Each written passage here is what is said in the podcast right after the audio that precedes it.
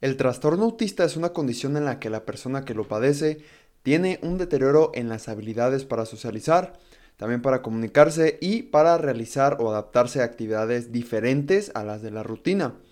Esta condición aparece desde niños y puede ser casi imperceptible o estar muy desarrollada.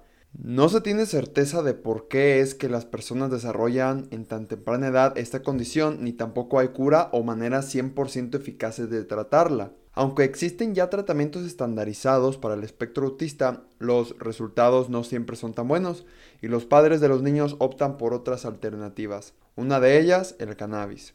Entonces, ¿el cannabis puede ayudar a niños con espectro autista? ¿Los niños deben ponerse high para controlar su condición? ¿Es recomendado usar la cannabis para el tratamiento del autismo?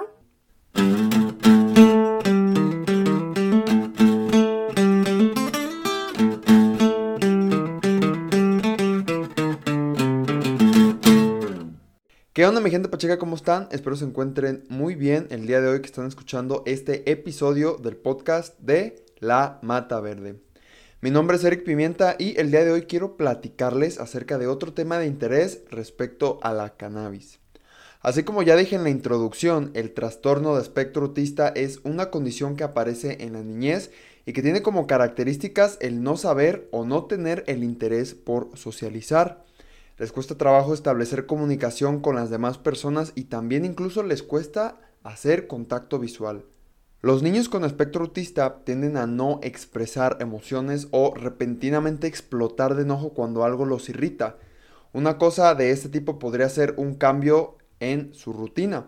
Algunos casos donde el espectro autista está muy desarrollado incluso pueden llegar a lastimarse ellos mismos o también a convulsionarse lo cual ya puede vincularse también con la epilepsia infantil.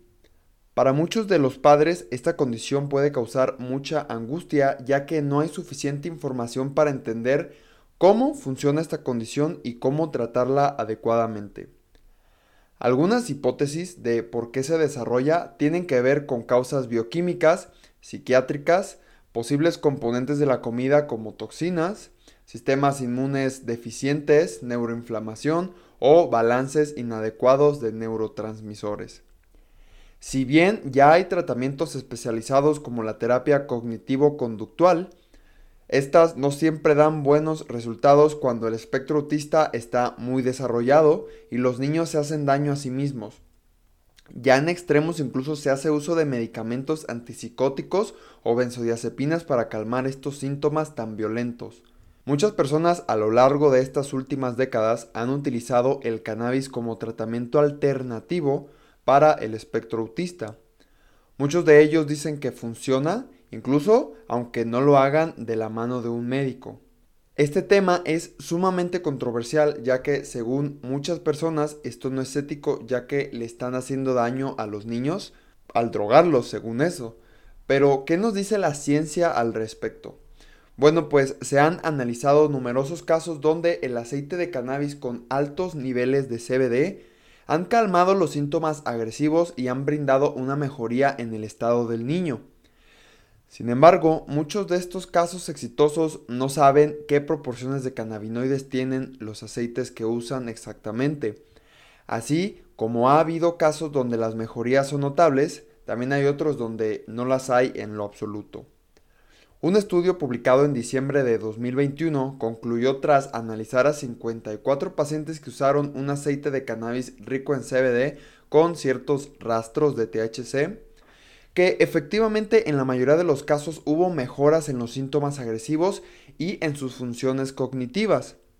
En otro estudio más antiguo, publicado en 2010, se evaluó a un solo niño que tenía autismo y se le administró dronabinol, esta es una versión sintética del delta 9 THC, el componente psicoactivo de la marihuana. Se le administró durante seis meses y se le estuvo observando su comportamiento.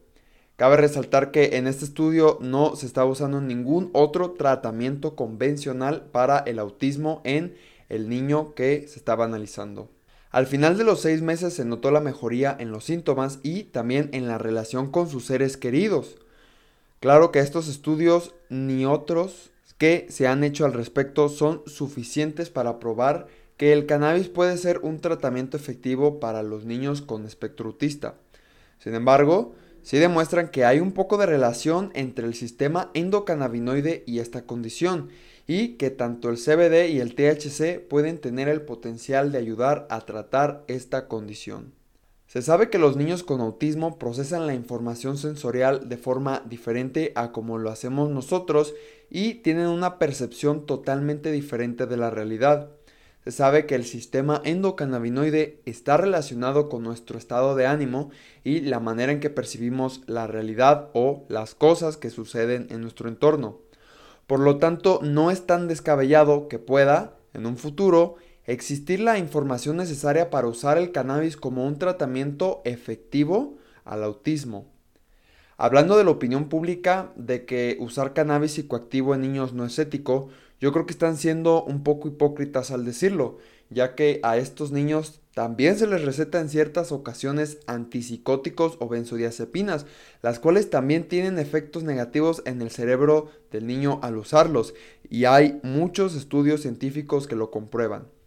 Y ni se diga de las personas con este trastorno de espectro autista que usan medicinas como el Ritalin, la cual es una anfetamina, algo nada tan diferente a las metanfetaminas para poder concentrarse en sus actividades diarias. Sinceramente no creo que debamos juzgar a un padre que quiere lo mejor para su hijo.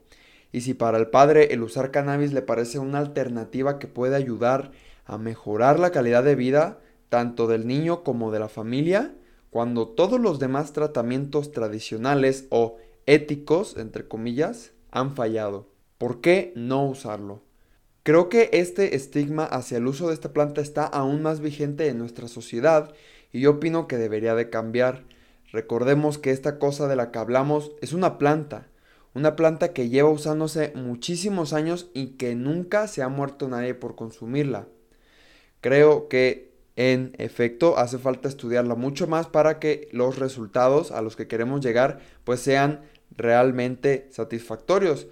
Y bueno, mi gente pacheca, esto fue todo por hoy. Espero que este episodio les haya gustado y si así fue, los invito a que lo compartan a quien ustedes crean que le puede servir. Este podcast es meramente con fines educativos y para nada es una recomendación a usar cannabis para tratar a alguien con autismo.